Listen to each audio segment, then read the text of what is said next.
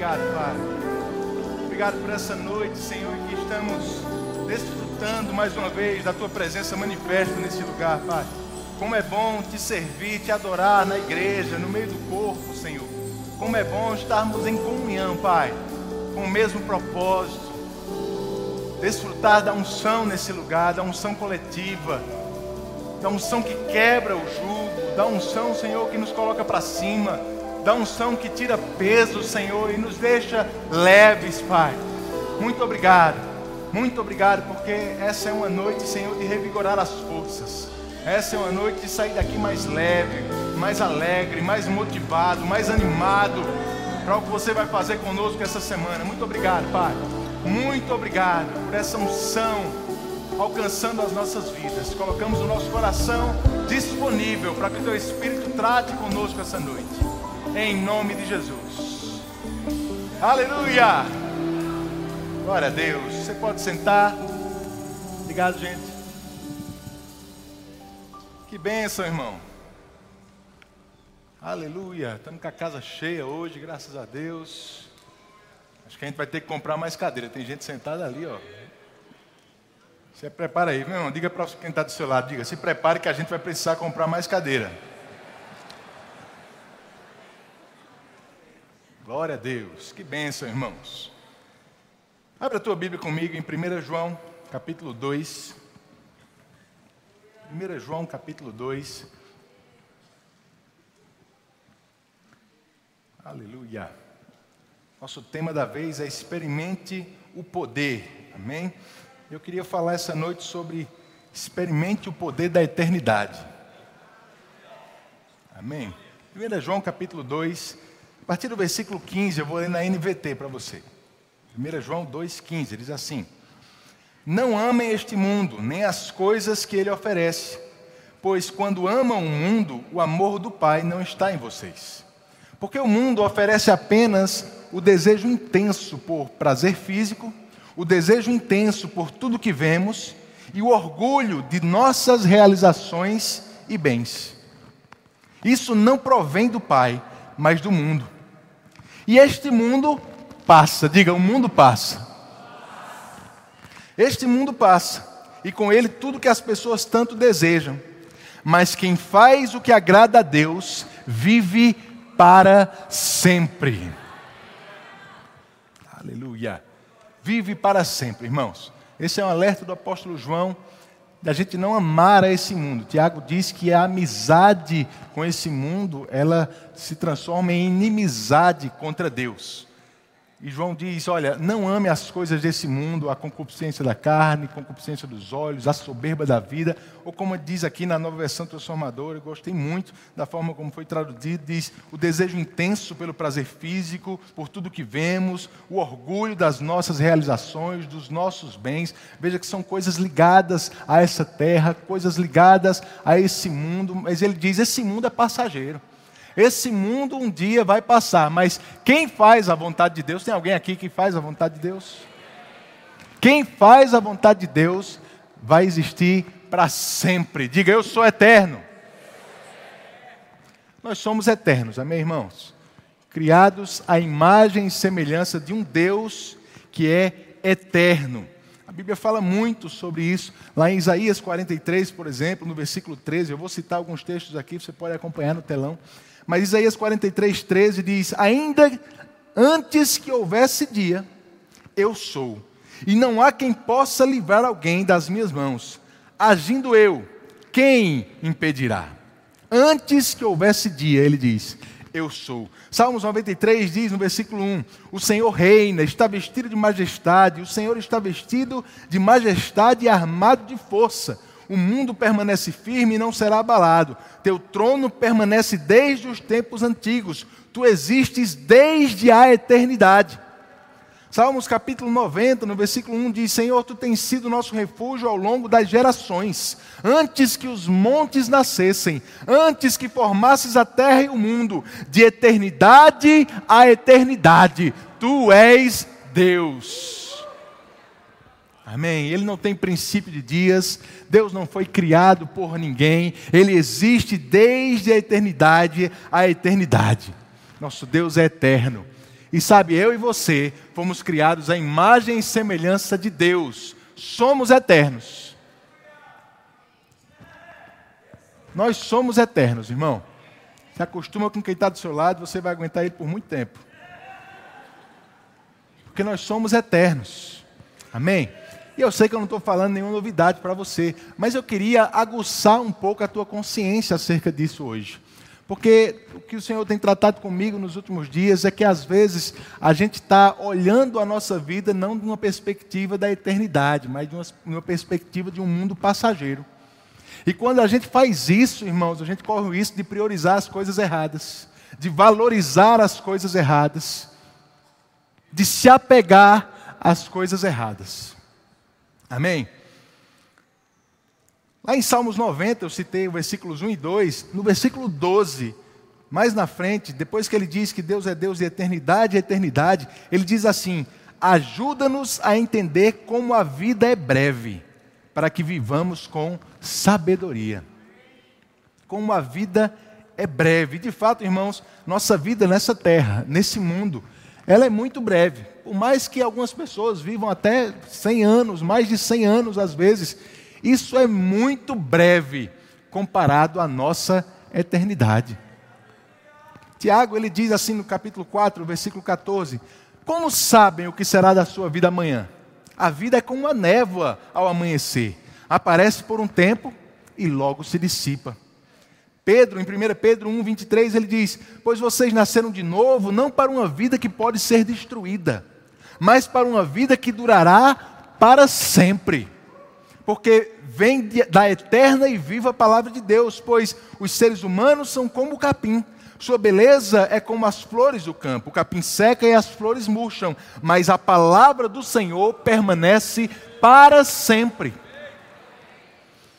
Pedro está citando o salmista lá em Salmo 103, quando ele diz no versículo 15: Os nossos dias da terra são como capim, como as flores do campo, desabrochamos o vento sopra, porém, e desaparecemos como se nunca tivéssemos existido.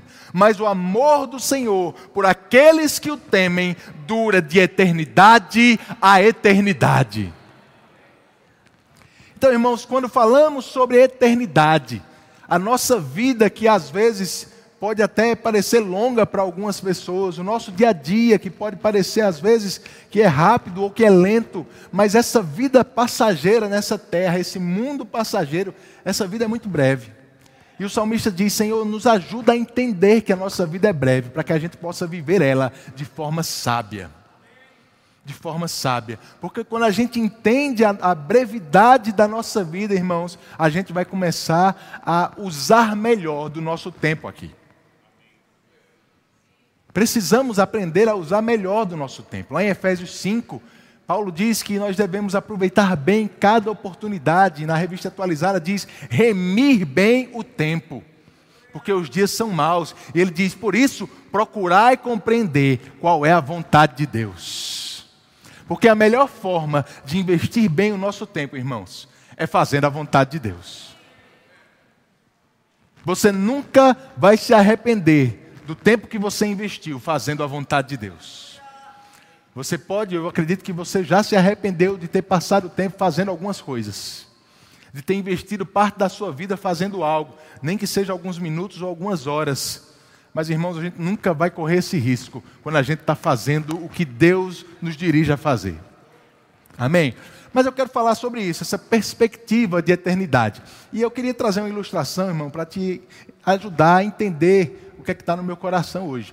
Eu, eu, peguei aquele aplicativo do Google Maps, né, do, do, do Google Earth, e, e eu fiz um, um, trajeto. Eu queria que o pessoal é, colocasse aqui no VJ como é que seria o trajeto daqui da igreja até o shopping Partage, lá no Catolé, para uma pessoa que vai caminhando. Olha só, ele traçou essa linha aí, subindo a Floriano Peixoto, entrando ali na Almeida Barreto, pegando direto, a gente sabe que vai chegar num trajeto ali que é contramão, mas a pessoa está caminhando, certo? Chegou lá, contorna um pouquinho o açude velho, vai seguir até o contorno da Avenida Brasília, e quando chega lá, ele entra na Avenida Brasília e vai até o shopping.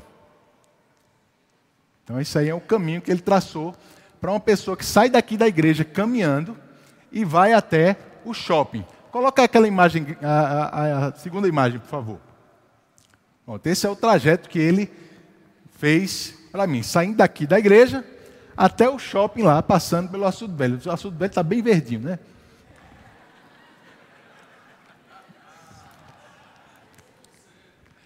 Uma pessoa que vai caminhando. É interessante porque ele disse que esse trajeto ele tem uma distância de 5,6 quilômetros.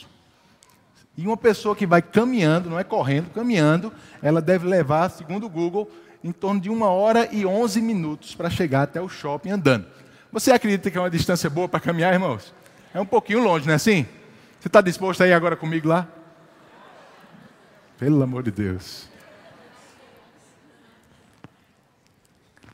Praticamente atravessar a cidade, né? De um, de um extremo ao outro, do oeste até o leste da cidade.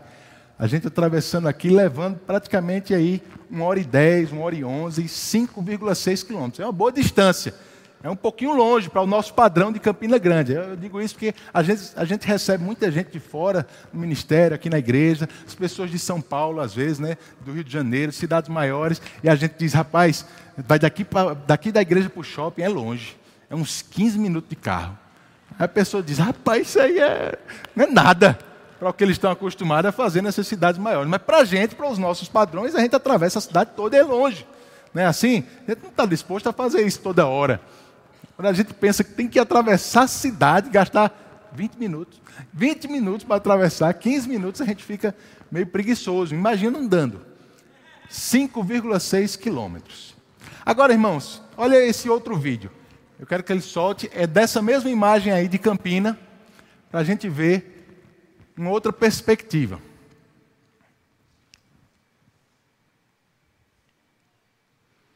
A gente já está se afastando de Campina deve estar mostrando a Paraíba toda já aí. Agora a gente já está no Nordeste, mais ou menos. Estamos vendo boa parte do Brasil agora. E esse é o mundo. Deixa eu te perguntar, volta lá para a imagem do mundo. No finalzinho você pausa aí, por favor. Irmãos, esse trajeto que parecia tão grande para a gente, quando a gente coloca ele numa perspectiva diferente, quando a gente começa a se afastar e ver o mundo, o tamanho que o mundo é, como Campina não é nada nesse mundo todo, a perspectiva da gente não muda um pouquinho. A gente não começa a achar que, na verdade, essa coisa que a gente acha tão grande, nem é tão grande assim. Para você ter uma ideia, o mundo, para você dar uma volta no mundo, você gastaria mais ou menos 40 mil quilômetros. Dá para ir daqui para o shopping mais de 7 mil vezes a perspectiva muda. O que para a gente talvez fosse distante, dependendo do ângulo e da perspectiva que a gente vê, começa a não ficar tão distante mais assim, porque nosso referencial é diferente. Sabe, irmãos, quando a gente está muito focado nas coisas passageiras dessa vida, elas ganham uma dimensão muito maiores do que elas devem ser para nós. Quando a gente está muito focado no nosso dia a dia apenas, um dia após o outro, uma semana após outra, um ano após outro, pensando apenas nessa nossa vida de algumas décadas aqui na Terra, irmãos, cada minuto parece uma eternidade, cada circunstância que se levanta pode parecer algo grande demais. Agora, eu te desafio hoje de noite a parar de tirar o teu foco desse mundo passageiro e começar a pensar na tua eternidade começar a pensar, irmãos, que Deus ele vivia antes dele projetar esse mundo. E ele já tinha você no coração dele. E que um dia essa terra, esse mundo vai passar, mas nós não vamos passar com ele. Nós vamos existir para sempre num lugar maravilhoso com o Senhor, servindo a ele continuamente, nem mais, eu não digo nem mais por décadas, por séculos, porque nem vai ter mais a contagem de tempo, vai ser eternamente. Sabe, queridos, quando a gente começa a tirar o nosso foco dessas coisas passageiras da terra e começa a, nossa ver a, e começa a ver a nossa vida dentro da eternidade, as coisas daqui elas começam a ficar mais insignificantes. Elas começam a perder peso, pelo menos aquilo que não tem um peso eterno começa a significar menos para a gente. Porque existem coisas que vão pesar para a eternidade. Amém? Olha o que a Bíblia diz. Lá em Lucas capítulo 10, Jesus ele faz um exercício como esse com os discípulos. Eu gosto muito desse texto, Lucas 10, no versículo 17, na NVT, diz assim: Quando os 72, dependendo da versão, é 72 ou 70, quando os 72 discípulos voltaram, relataram com alegria: Senhor, até os demônios nos obedecem pela Sua autoridade. Então ele lhes disse: Eu vi Satanás caindo do céu como um relâmpago. Eu lhe dei autoridade para pisarem sobre cobras e escorpiões, e sobre todo o poder do inimigo, nada lhes causará dano. Mas não se alegrem, porque os espíritos impuros lhes obedecem. Alegrem-se, porque os seus nomes estão registrados nos céus, no livro da vida. Amém.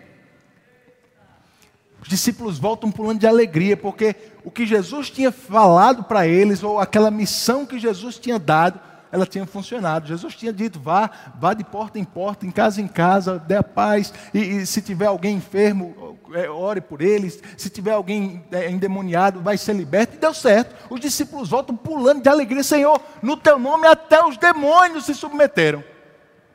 E Jesus não parecia muito impressionado com aquilo, porque ele diz: Olha, eu entendo isso, eu vi o próprio Satanás caindo do céu como um relâmpago. Jesus sabia da autoridade que ele tinha dado para os discípulos. Jesus sabia da realidade que eles estavam vivendo naquele momento. Mas Jesus estava dizendo para eles: Olha, o que eu vim conquistar para vocês foi autoridade, sim, sobre o diabo, mas é muito mais do que isso. É muito mais do que isso. Eu vim conquistar para vocês o direito de ter o seu nome escrito no livro da vida de viver eternamente, não só de ter algumas experiências boas aqui na terra, mas de viver eternamente essa vida abundante. Porque, irmãos, em Hebreus capítulo 6, diz que essas coisas que Jesus conquistou, que a gente vive hoje, são apenas os poderes do mundo vindouro.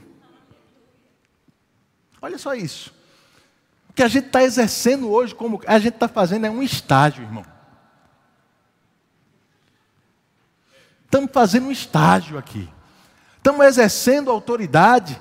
Estamos vivendo a vida abundante, desfrutando do que Jesus fez, trouxe para nós, mas a plenitude mesmo disso a gente vai desfrutar lá na frente. A gente está só vivendo os poderes do mundo que vai vir. Por que eu estou te dizendo isso? Para que você não fique com o teu foco apenas aqui para que a sua vida não fique limitada só ao que você consegue ou não consegue fazer nessa terra, porque a sua vida não é só essa brevidade, esse tempo passageiro, você é eterno. A ponto de Paulo dizer em 1 Coríntios capítulo 15, no versículo 19, ele diz: "Se a nossa esperança em Cristo se resume apenas a essa vida, nós somos os mais infelizes de todos os homens." Se a nossa esperança, irmãos, está nesse mundo passageiro, eu vou dizer, você tem todo o direito de andar preocupado todo dia. Se a nossa esperança está no que esse mundo tem para nos oferecer, no que a gente vai poder fazer ou não fazer nessa terra, se fosse apenas isso, a gente teria todo o direito de andar preocupado. Mas Jesus, ele nos conquistou uma salvação, querido, que nos dá direito a uma vida abundante aqui, para apenas desfrutar do que nós vamos desfrutar na plenitude lá. Ele está te dando um gostinho para você se acostumar com as delícias da eternidade, com os poderes do mundo que vai vir. E quando Paulo entendeu isso, irmãos, Paulo ele se desapegou da sua própria vida. Ele começou a se desapegar das coisas terrenas, das vaidades passageiras desse mundo. A ponto dele dizer, olha o que Paulo fala. Em Romanos, no capítulo 8, ele diz: Olha, eu considero que o nosso sofrimento de agora não é nada comparado com a glória que vai se revelar em nós. Sabe o que é isso, irmãos? Mudança de perspectiva. Eu não sei qual é o tamanho da circunstância que você está enfrentando. Se você está vendo a sua circunstância apenas de uma perspectiva natural, passageira, temporal, Ela vai assustar você. Mas eu desafio você a começar a se ver como alguém eterno. Como alguém que tem uma aliança eterna com Deus. Como alguém, como Romanos 8 diz, que nem a vida e nem a morte pode te separar do amor de Deus que está em Jesus Cristo. Entenda bem o que eu vou dizer, mas o máximo que o diabo consegue fazer hoje com você é te matar. Isso não é nada comparado à nossa eternidade.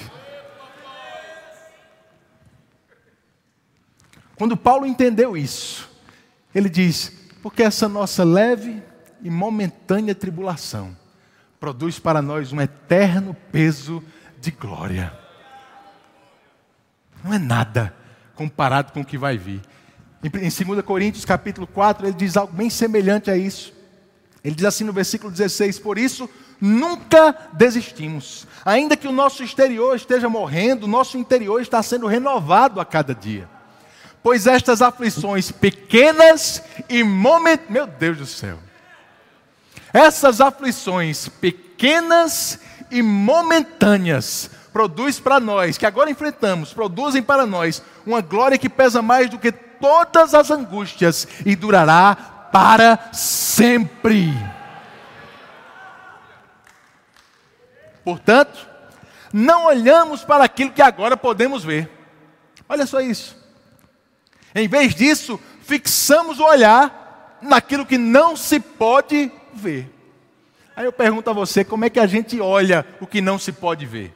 Como é que a gente fixa o olhar no que não se pode ver? Diga, pela fé.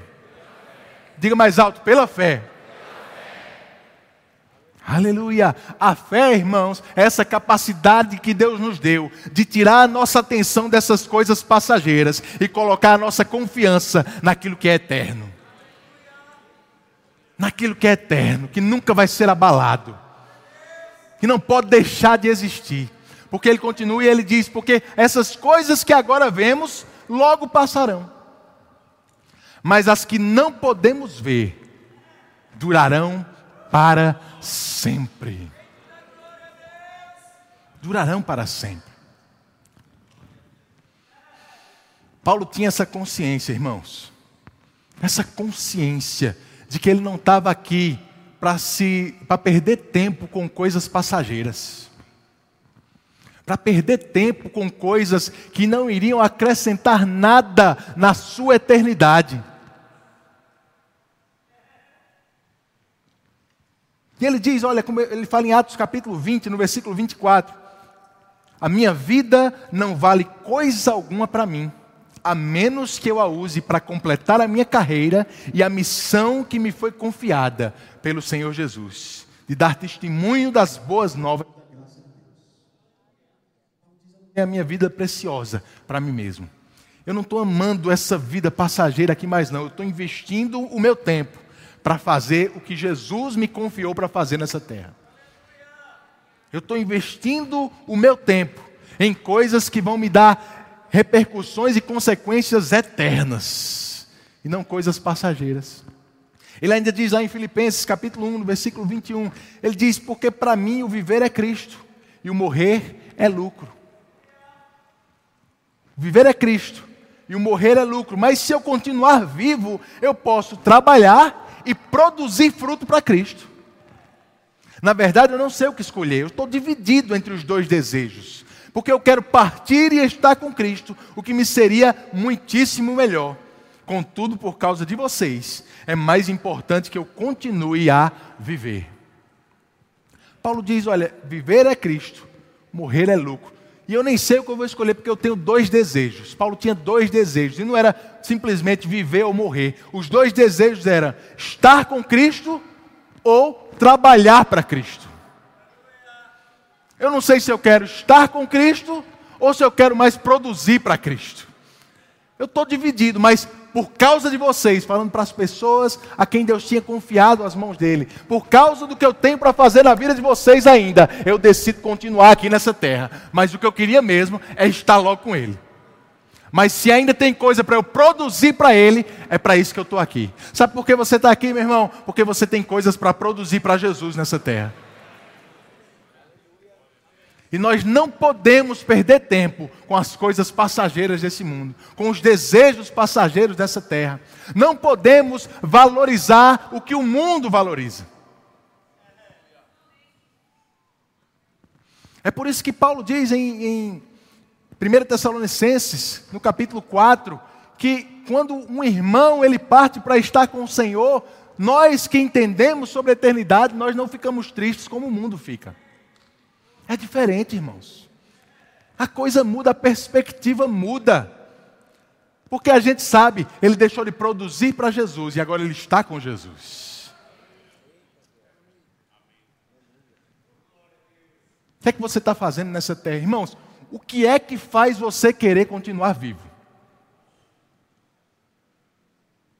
São os planos naturais que você fez para você mesmo? O que, que é que faz você querer continuar respirando amanhã? São ambições pessoais que você tem?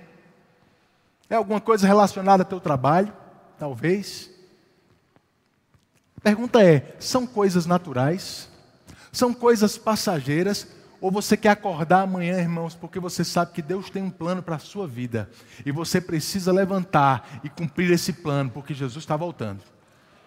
E ele diz em João capítulo 9 que importa que façamos as obras daquele que nos enviou enquanto é dia, porque a noite vai chegar em que nós não poderemos mais trabalhar.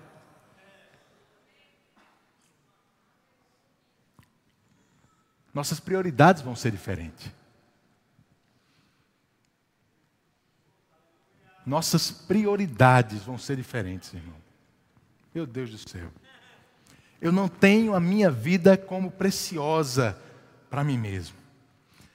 Ele ainda diz em 2 Coríntios capítulo 5, no versículo 15: Ele morreu por todos para que os, os que o recebem, para que os que. Misericórdia. Vai sair.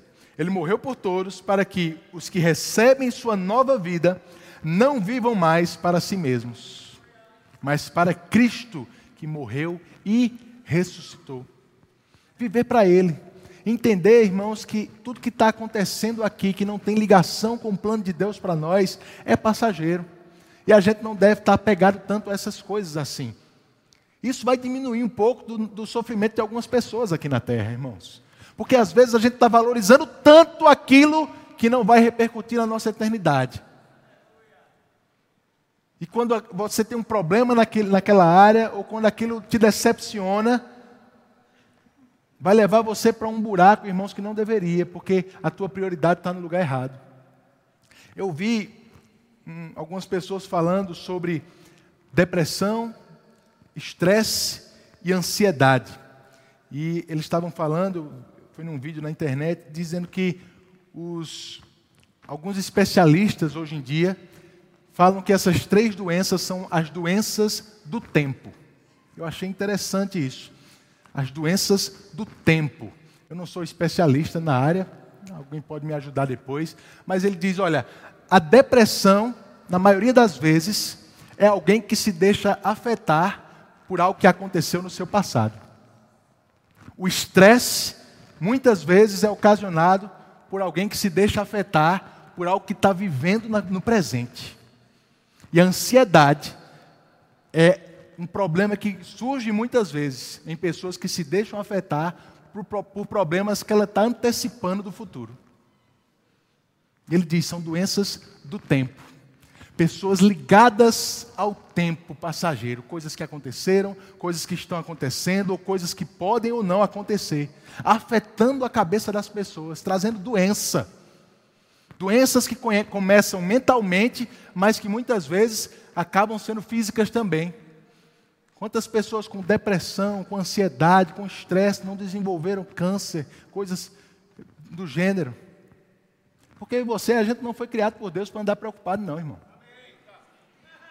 A gente não foi criado por Deus para ficar pensando no que aconteceu, preocupado com o que vai acontecer, porque nós somos eternos. Nós somos eternos e as coisas passageiras dessa vida, elas não têm a nossa prioridade. Nossa prioridade está em fazer a vontade de Deus. Nós estamos aqui para isso, irmãos. E é por isso que Paulo, no final da sua vida, ele diz: Olha, agora eu completei a carreira, combati o bom combate, guardei a fé, e eu sei que a coroa da vida está guardada para mim, e não somente para mim, mas para todos aqueles que amam a sua vinda. No final da sua vida, Paulo reconhece, porque eu fiz tudo o que Deus tinha para mim, eu estou pronto para estar com Jesus agora. Mas eu fico pensando, irmãos, quantos de nós vamos chegar no final da nossa vida com essa mesma consciência? Ou quantos podem chegar no final da sua vida pensando, rapaz, eu investi o tempo da minha vida no que eu queria, nas coisas que o mundo dizia que era importante, pensando e preocupado em coisas que agora passaram. Mas quais são os frutos que eu estou levando para a eternidade? Quais são os frutos que você está levando para a eternidade hoje? A boa notícia, irmãos, é que dá tempo mudar de estilo de vida. É que dá tempo de priorizar o que Deus prioriza para você.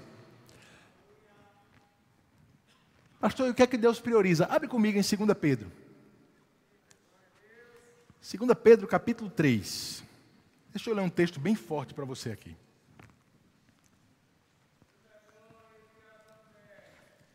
Segunda Pedro, capítulo 3. No versículo 3 ainda, na NVT, diz assim: Acima de tudo, eu quero alertá-los de que nos últimos dias surgirão escarnecedores que zombarão da verdade e seguirão os próprios desejos. Pessoas que zombarão da verdade e seguirão os próprios desejos. Eu não sei você, mas eu consigo relacionar isso aqui com o que nós estamos vivendo hoje. A verdade sendo relativizada, as pessoas vivendo para si mesmos. E ele continua, dizendo: o que houve com a promessa de que ele voltaria? Desde antes do tempo de nossos antepassados, tudo permanece igual, como desde a criação do mundo. Eles esquecem deliberadamente que Deus, por Sua palavra, há muito tempo, criou os céus e a terra seca, que fez surgir em meio às águas. Depois, com água, destruiu todo o mundo antigo no dilúvio. Pela mesma palavra, os céus e a terra que agora existem foram reservados para o fogo. E estão guardados para o dia do juízo, quando todos os perversos serão destruídos. Logo, amados, não se esqueçam disso. Para o Senhor, um dia é como mil anos, e mil anos é como um dia. Na verdade, o Senhor não demora em cumprir sua promessa como pensam alguns. Pelo contrário, ele é paciente por causa de vocês. Não deseja que ninguém seja destruído, mas que todos se arrependam. Contudo, o dia do Senhor virá como um ladrão. Os céus desaparecerão com um terrível estrondo, e até os elementos serão consumidos pelo fogo. E a terra e tudo que nela há serão expostos. Visto, portanto, que tudo ao redor será destruído, a vida de vocês deve ser caracterizada por santidade e devoção, esperando o dia de Deus e já antecipando sua vinda. Nesse dia, ele incendiará os céus e os elementos se derreterão nas chamas. Que texto forte, irmãos. Pedro dizendo: nos últimos dias as pessoas vão negligenciar a verdade, vão querer apenas dar atenção aos seus próprios desejos, por quê? Porque eles vão começar a desafiar esse conceito da eternidade. Vão começar a ignorar que Jesus está para voltar existe uma eternidade pela frente. As pessoas focadas no mundo, dizendo está tudo do mesmo jeito, não mudou nada, faz não sei quantos séculos que está assim, não sei quantos milênios que está assim. Eles esquecem que para Deus isso é como um dia que passou. Mas que há pouco tempo ele já havia destruído toda a terra por água. Pouco tempo antes, ele mesmo criou todas as coisas e prometeu que um dia tudo isso vai ser desfeito por fogo. Porque, irmãos, tudo vai passar. Não só esse mundo, como os céus que existem hoje, tudo vai passar. Mas a Bíblia diz que Deus vai criar novos céus e uma nova terra. Nesse lugar não vai precisar de sol, porque a própria glória de Deus vai iluminar tudo o tempo todo. Não vai haver mais contagem de dia, contagem de tempo, porque nós estaremos eternamente servindo ao Senhor nesse lugar. E o que a gente faz aqui hoje é o que vai contar para o que nós vamos ser na eternidade. O que é que você está fazendo aqui hoje? Pedro disse: se a gente tem essa consciência, se a gente sabe disso, nossa vida deve ser de santidade e devoção, ou de piedade, como diz algumas versões. Santidade, separado do mundo, entender que nós não somos daqui. Devoção, viver para Deus nesse lugar. Devotar a nossa vida a fazer a vontade de Deus. Pastor, quer dizer que eu vou ter que ir para a igreja 24 horas por dia agora, vou ficar orando, vou ficar só pregando a palavra. Não, irmãos, porque cada um de nós está colocado por Deus em um lugar estratégico nessa terra. Um lugar onde você vai ser um bom empresário, um bom professor, onde você vai ser um bom advogado, um bom médico, talvez um bom pastor, um bom ministro, mas onde Deus te colocar é para que você entenda que você está ali para fazer a vontade dele nesse lugar. Não é para fazer, não é para cumprir uma agenda pessoal, não é para cumprir uma carreira que o mundo diz que você tem que cumprir. Você foi colocado por Deus com um objetivo, porque Deus é paciente e Ele está esperando que a gente leve esse evangelho para o máximo de pessoas possíveis. Porque a vontade dele é que todo homem seja salvo e que também chegue até o pleno conhecimento da verdade. E é isso que a gente está fazendo nesse mundo. Fazendo as pessoas receberem dessa palavra e fazendo as pessoas amadurecerem em Deus, crescerem no Senhor, conhecerem mais da palavra de Deus. Tudo que está à parte ou fora disso, irmãos, eu vou te dizer, é vaidade. São objetivos naturais que vão passar e não vão deixar nenhum benefício para você na eternidade. Mas Jesus disse: Não acumule para você tesouros nessa terra, onde a traça e a ferrugem corroem, mas acumule para você tesouros nos céus. Quando a nossa perspectiva não está apenas focada aqui, irmãos, como um cavalo, um jumento que coloca. É, é, como é o nome daquele? A viseira, né? Que tá, só consegue ver pequeno, só consegue ver ali, irmãos. Somos eternos. Somos eternos começa a ver que essa leve e momentânea tribulação, ela não é nada comparado à glória que você tem direito. Sabe o que vai acontecer? Teus problemas vão ficar menores. Porque você está olhando eles de mais longe. As circunstâncias que o diabo levanta contra você, elas vão perder a significância, o significado não vão ter força, não vão tirar o teu sono. Sabe, irmãos, eu, eu resolvi mesmo, quando eu comecei a entender sobre a eternidade, eu resolvi primeiro dentro de mim, eu disse, rapaz, tudo que Satanás pode fazer, o máximo que ele pode fazer é tirar a minha vida. E isso para mim e para Deus não é nada. Porque morrer é lucro. Para aqueles que estão fazendo a vontade de Deus. Se o máximo que o diabo pode fazer é isso, que, é que eu vou me preocupar com qualquer coisa menor do que isso? Por que, é que uma doença pode trazer preocupação para mim, quando o meu nome está escrito no livro da vida? Se Ele me deu isso, se Ele enviou Jesus, irmãos, quanto mais Ele me dará gratuitamente com Ele todas as outras coisas.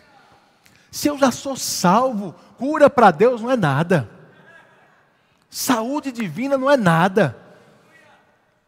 Porque a cura é simplesmente você experimentando o poder de um mundo vindouro, onde você vai ser, vai ter um corpo eterno, imortal, incorruptível.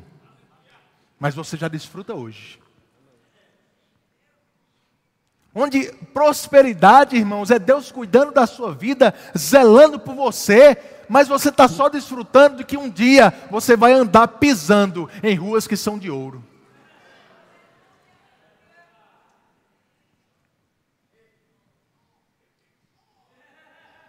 A gente está só desfrutando. Eu vou dizer, tua vida vai ser mais leve se você começar a ver ela da perspectiva da eternidade. Esse mundo vai ser mais simples. Você vai entender melhor para que você foi criado. Irmãos, não foi para correr, como as pessoas dizem lá fora, a corrida dos ratos, né?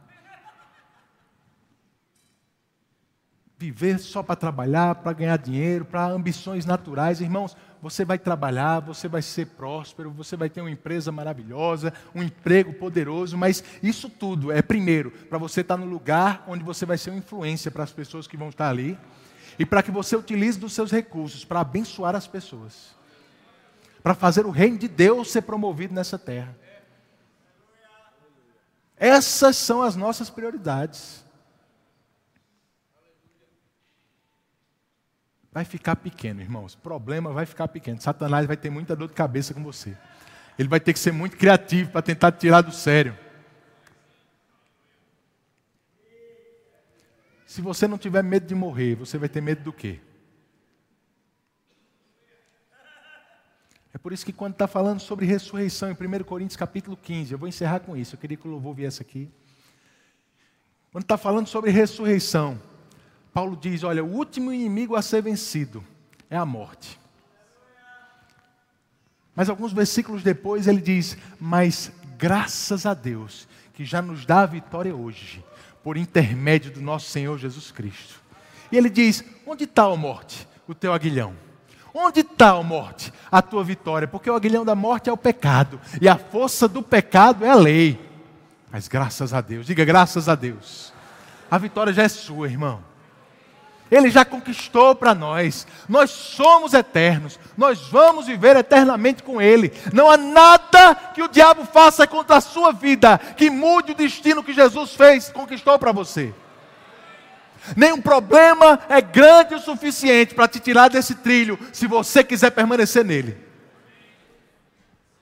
Nenhuma circunstância tem poder de paralisar o plano eterno que Deus tem na sua vida.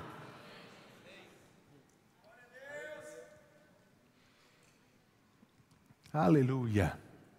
Hoje é dia de você ficar livre de ansiedade, de estresse, de depressão.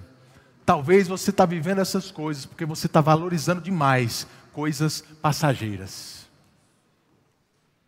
Objetivos passageiros. Vaidades desse mundo. Comece a colocar a vontade de Deus em primeiro lugar na sua vida. Você nunca vai se arrepender disso. Você nunca vai se arrepender disso. Você pode ficar de pé comigo? Eu queria que em alguns minutos, irmãos, você fechasse os seus olhos e a gente vai adorar um pouco ao Senhor.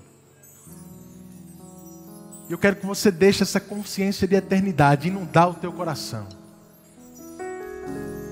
Eu sei que o Espírito Santo já está tratando com algumas pessoas aqui, mas eu queria que você desse um pouco mais de atenção à voz do Espírito dentro de você trazendo alguns alertas, trazendo alguns cuidados, dizendo para você: olha, isso aqui está tomando demais o teu tempo, isso aqui está tomando demais os teus pensamentos, está tomando demais da tua atenção. Tira os teus olhos daquilo que é passageiro. Fixa o teu olhar naquilo que é eterno. E qualquer tribulação que se levantar contra a sua vida vai se tornar leve e momentânea. Leve e momentânea. Obrigado, Pai. Existe unção essa noite, irmãos, para despedaçar o jugo que algumas pessoas têm trazido, têm tomado. Um peso de uma cobrança excessiva por resultados passageiros.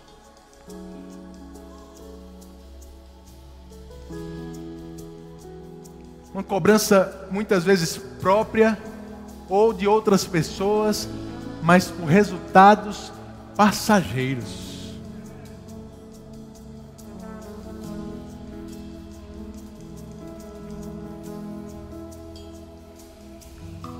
O Senhor está dizendo para você essa noite: quando é que você vai colocar essas coisas em segundo plano na sua vida?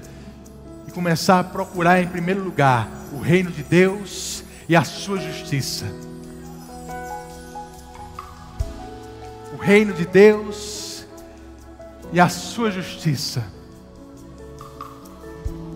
Um reino que é eterno.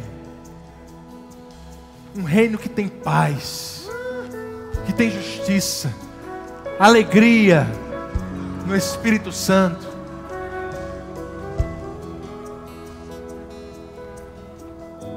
Abandona as coisas desse reino natural, irmão. Começa a priorizar o reino de Deus na tua vida. Vamos adorar um pouco ao Senhor.